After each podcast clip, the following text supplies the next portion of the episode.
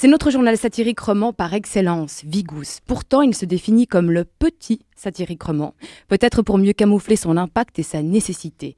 Il a été créé en 2009 par le dessinateur Thierry Barrigue. Pourquoi? On en a besoin, avait-il répondu lors d'une émission de Tard pour Bar. Depuis, toujours pas de charte éditoriale, mais un compromis quotidien au sein de la rédaction pour accoucher chaque semaine d'un numéro tiré à 10 000 exemplaires. Le rédacteur en chef de Vigous, Stéphane Babet, est avec nous dans Midi Bascule. Bienvenue. Bonjour. Question très terre à terre hein, et pratique pour commencer. Comment c'est d'être satiriste au quotidien? Euh, c'est d'abord, euh, c'est d'abord avoir une, une attention euh, soutenue à, l'actualité, à ce qui se passe, puisque c'est notre source d'inspiration première. Donc le, le, premier travail du satiriste, c'est de, de, lire, de regarder, de voir tout ce qui se passe, un maximum de choses, et puis d'y réagir. Donc c'est ça le premier. Le premier boulot, c'est d'être attentif. Dans Vigous, vous combinez satire graphique et littéraire. Qui précède qui?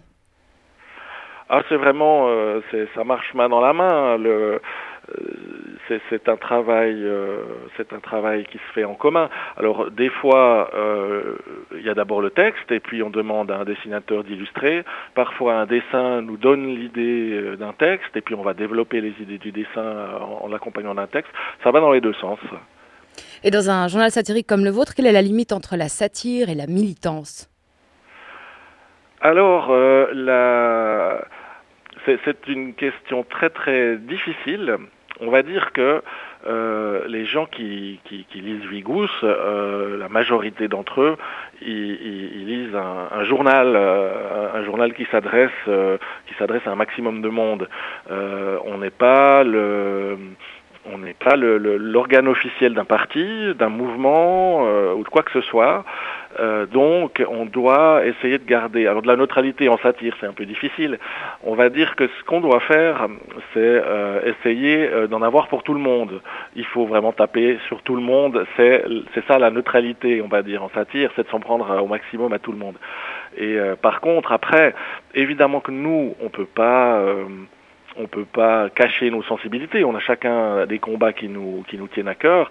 Il est évident que, que l'écrasante majorité des gens qui travaillent pour Vigous sont sensibles, par exemple, à l'écologie ou au féminisme ou à d'autres à, d'autres euh, causes comme celle-là, et puis qu'évidemment ça ressort et que qu'on aura on aura cette coloration euh, écologiste, on l'a quoi. On peut pas, on peut difficilement aller contre. On est vraiment des convaincus pour ça mais ça ne peut pas dire qu'on doit, euh, on doit ménager les, les, les verts, euh, la, la, formation politique, euh, ou les, les femmes, s'il si, si, y a des propositions féministes qui nous, trouvent, qui nous semblent complètement aberrantes.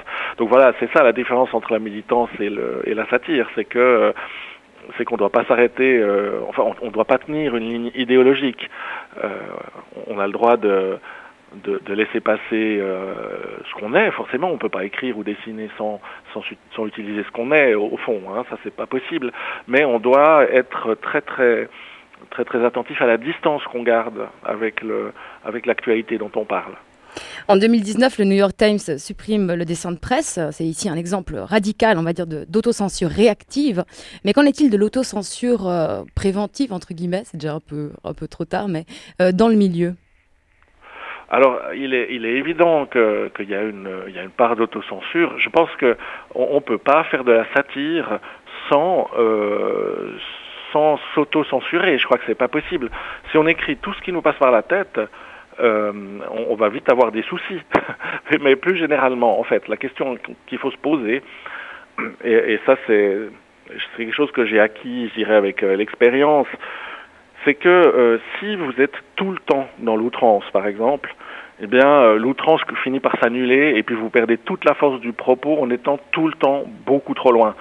Donc, si vous voulez, euh, est-ce que c'est de l'autocensure? Est-ce que c'est du réglage fin quand on écrit ou qu'on dessine? C'est un mélange des deux.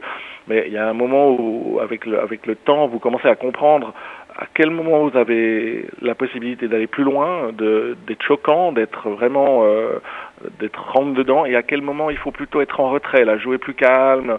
Et, ça, c'est quelque chose euh, qui, fait tout le tout le sel de la satire, je dirais. alors, au, niveau suisse, on n'est pas dans la même position, par exemple, que Charlie Hebdo. Charlie Hebdo est beaucoup plus rentre dedans que nous. Il euh, y, y, a, différentes raisons à ça. Euh, la première, elle est tout simplement culturelle. Euh, en Suisse, on a, on a sans doute plus la politique du consensus, donc la satire est aussi plus consensuelle. Il y a des raisons économiques, tout simple. On, Vigous s'adresse à un tout petit bassin de population. Il n'y a pas d'autres hebdomadaires satiriques. On est les seuls. Donc on doit s'adresser un peu à un maximum de lecteurs différents qui vont pas tous euh, vouloir qu'on soit ultra violent à chaque dessin. Alors que Charlie Hebdo, par exemple, ils sont en concurrence avec des dizaines d'autres euh, journaux, et puis chacun essaie de se démarquer d'une façon ou d'une autre avec un ton très très tranché. Donc euh, voilà, deux, raisons parmi d'autres qui font que on, a, on a un ton un peu différent en Suisse romande. Et voilà, donc l'autocensure, elle est à, à la fois une question d'expérience, elle est aussi une question évidemment de, de, sensibilité un peu suisse. Hein. L'autocensure, il faudrait plus poser la question aux dessinateurs, c'est eux qui sont en première ligne, c'est toujours les dessinateurs qui se font attaquer. Justement, vous, hein. les, vous les côtoyez au quotidien, donc euh, vous avez peut-être des fois des discussions sur des dessins qui n'ont pas été publiés mais souvent ils nous disent pas en fait parce que le processus se passe avant.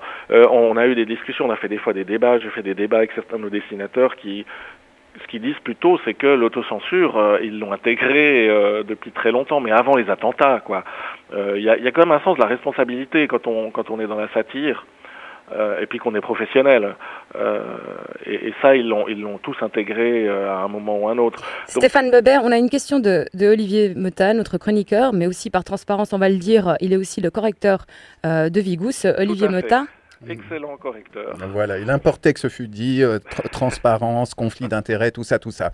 Euh, vous parliez de censure.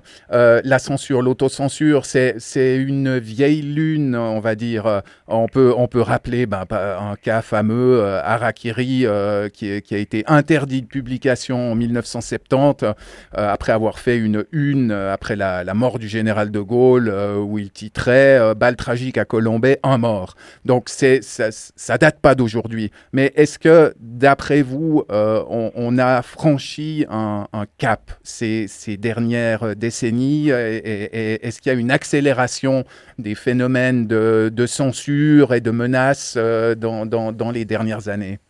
Alors, la, censure dont vous parlez là euh, sur le général de Gaulle, c'était une censure réelle, étatique. Hein. C'était vraiment, ils ont fermé le journal ils ont dû renaître sous le nom Charlie Hebdo, Charlie étant un gag sur, le, sur Charles de Gaulle. Euh, donc là, c'était une, vraie censure, hein, c'était pas de l'autocensure. Euh, donc, est-ce que, pour parler de la censure, clairement non. Hein, la, censure, euh, une censure de l'État comme il y a eu en France à l'époque, ça n'existe pas. Hein, on n'a pas ce genre de pression. Ça, il faut être clair. Ça, ça n'existe pas. En Suisse, en tout cas. Euh, pour l'autocensure, euh, je pense que les, les, dessinateurs, je reviens toujours sur les dessinateurs parce que j'ai l'impression que du côté des gens qui écrivent, euh, on se pose moins la question, ou en tout cas on se posait peut-être plus la question avant, je sais pas, les textes, les, les auteurs de textes se font moins attaquer. C'est moins, euh, c'est moins, c'est moins direct. Hein. C'est vrai que si on partage un texte sur euh, sur Internet, ça va pas faire réagir à l'autre bout de la planète. Un mmh. dessin par contre est plus direct et c'est plus dangereux. Alors euh, je pense qu'effectivement, depuis les attentats de, Charlie, les dessinateurs ont intériorisé sans doute une, un questionnement euh, profond en se disant est-ce que celui-là, il pourrait m'attirer des ennuis s'il est publié euh, sur un compte Facebook iranien ou je ne sais pas. alors, je suis pas dans la tête d'un dessinateur, je ne le suis pas moi-même. Mais je, certains m'ont dit que oui, ils avaient, euh, ils ressentaient un petit peu une pression de ce côté-là, et que effectivement, euh, ils réfléchissaient euh, un peu plus qu'avant, et sans doute qu'ils s'interdisent certaines choses. Mais mmh. c'est pas comme si tout d'un coup euh, les dessinateurs, parce que euh, c'est pas comme si tout d'un coup, juste après les attentats, euh, les dessinateurs de Vigous avaient arrêté de dessiner ce qu'ils voulaient. Ils étaient déjà pas dans les extrêmes des dessinateurs de Charlie avant les attentats. Olivier ça n'a pas changé grand-chose, je dirais. Mmh, mmh. Une, une, toute petite chose encore. Euh, d'après les, les, retours de lecteurs que, que vous pouvez avoir aujourd'hui, c'est quoi les sujets les plus, les plus délicats, les plus casse-gueule alors le, le, premier sujet vraiment casse-gueule qui, qui, est apparu il y a quelques années, c'était le, le, véganisme. Quand, quand il y a eu les, quand les, les véganes romans ont commencé à casser des vitrines de boucher. Et puis on a, on s'est un peu moqué du mouvement hein, qui, qui, qui, démarrait dans le, pour, l'opinion publique. Hein. Beaucoup de gens en entendaient parler pour la première fois. Et c'est la première fois qu'on a vraiment reçu des lettres de lecteurs. écoutez, vous nous faites rire sur tout ce que vous racontez, mais pas le véganisme, quoi. Ça, c'est pas drôle. Pourquoi? Bah Parce que ces gens étaient véganes. Et puis, euh, et puis euh, là, j'ai pris conscience qu'effectivement, il y a quelque chose qui était en train de changer et que euh, les gens étaient prêts à rigoler, mais sauf des sujets qui étaient vraiment très très proches d'eux. et maintenant, on, on, a ça très très fort avec la pandémie. Il y, a, y, a, des réactions, mais vraiment vraiment virulentes chaque fois qu'on écrit que, le vaccin euh, c'est bien, on reçoit des courriers de gens qui disent mais comment vous pouvez écrire ça? Vous devez, euh, vous n'avez pas le droit, vous êtes journal satirique, vous devez être contestataire, vous devez, euh, vous attaquer au gouvernement sur ces histoires de vaccins. Or il se trouve qu'on est tous convaincus nous de, de l'utilité du vaccin, en tout cas à la rédaction. Hein, je ne dis pas qu'il n'y a pas des, gens qui pensent autrement, mais, euh, mais à la rédaction, ceux qui travaillent à la rédaction, on est tous, euh, convaincus. Et puis là, c'est clair que euh, se rend compte qu'il y a quelque chose qui est, qui est, en train de se passer, quoi, qui est vraiment qui est, vraiment très très fort et qui est vécu dans d'autres journaux. On a eu des témoignages d'ailleurs. Le courrier a dû écrire un, un, édito pour se justifier et dire que il, comprenait les lecteurs qui étaient choqués, mais il pouvait pas aller à l'encontre de leurs opinions profondes qu'est le vaccin euh, est une bonne chose. Et euh, ils ont perdu énormément d'abonnements. Nous, on en perd aussi.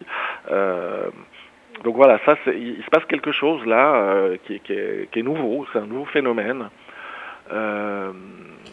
Qui est encore un peu un peu jeune pour qu'on ait vraiment qu'on arrive vraiment à décrypter. Euh, on, on, est un peu désemparé par rapport à ça, mais les, voilà, y a, les, les, gens sont devenus euh, très très euh, chatouilleux. Et ce qui, est, paradoxal, dans une période où on consomme de plus en plus d'humour, on en trouve partout, le stand-up euh, explose un peu partout et tout, mais en fait, parallèlement, les gens, ils veulent rire plus, mais seulement des, sujets dont ils sont, avec lesquels ils sont d'accord de rire.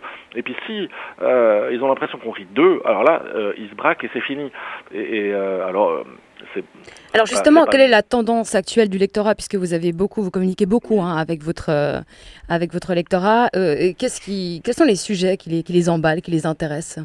Et est-ce que vous, en fonction de ça, vous faites aussi, ou vous essayez aussi de les ouvrir à d'autres thématiques? Bon, alors si vous voulez, pour, pour chaque euh, lettre qui nous dit mais vous décrivez n'importe quoi sur cette pandémie, on reçoit des lettres qui nous disent mais heureusement que vous êtes là pour pour établir la vérité. Donc ça va dans les deux sens. Hein.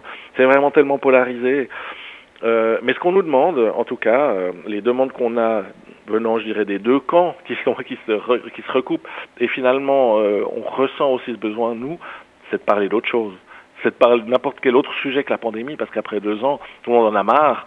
Et puis, ce qu'on attend d'un journal satirique, bon, bah, c'est évidemment, c'est évidemment un côté critique, un côté commentaire de l'actualité, mais aussi, et ça on nous le dit souvent, un côté un petit peu évasion par le rire, quoi, essayer d'atténuer les misères du quotidien en en riant. Et, euh, et du coup, euh, sur ce thème-là, sur ce, sur ce, dans ce domaine-là, on nous demande, mais parlez-nous aussi d'autres choses, quoi. Faites-nous un peu respirer avec des sujets euh, qui nous sortent de cette pandémie. Stéphane Babet, vous êtes rédacteur en chef de Vigous, hein, le journal satirique roman, et vous serez aussi présent la semaine prochaine dans un colloque euh, caricature au pluriel et culture numérique. Euh, on a perdu avant euh, Philippe Canel, mais Philippe Canel, professeur à l'UNIL, historien de l'art, est donc l'organisateur pardon, de ce colloque. C'est sur trois jours avec trois volets, pratiques et esthétiques, espace francophone et patrimonialisation. Pour assister au colloque, il y a un lien Zoom, il faut s'inscrire à caricature au pluriel, numérique au pluriel, at unil.ch. Stéphane Babet, merci. Merci à vous, bonne journée.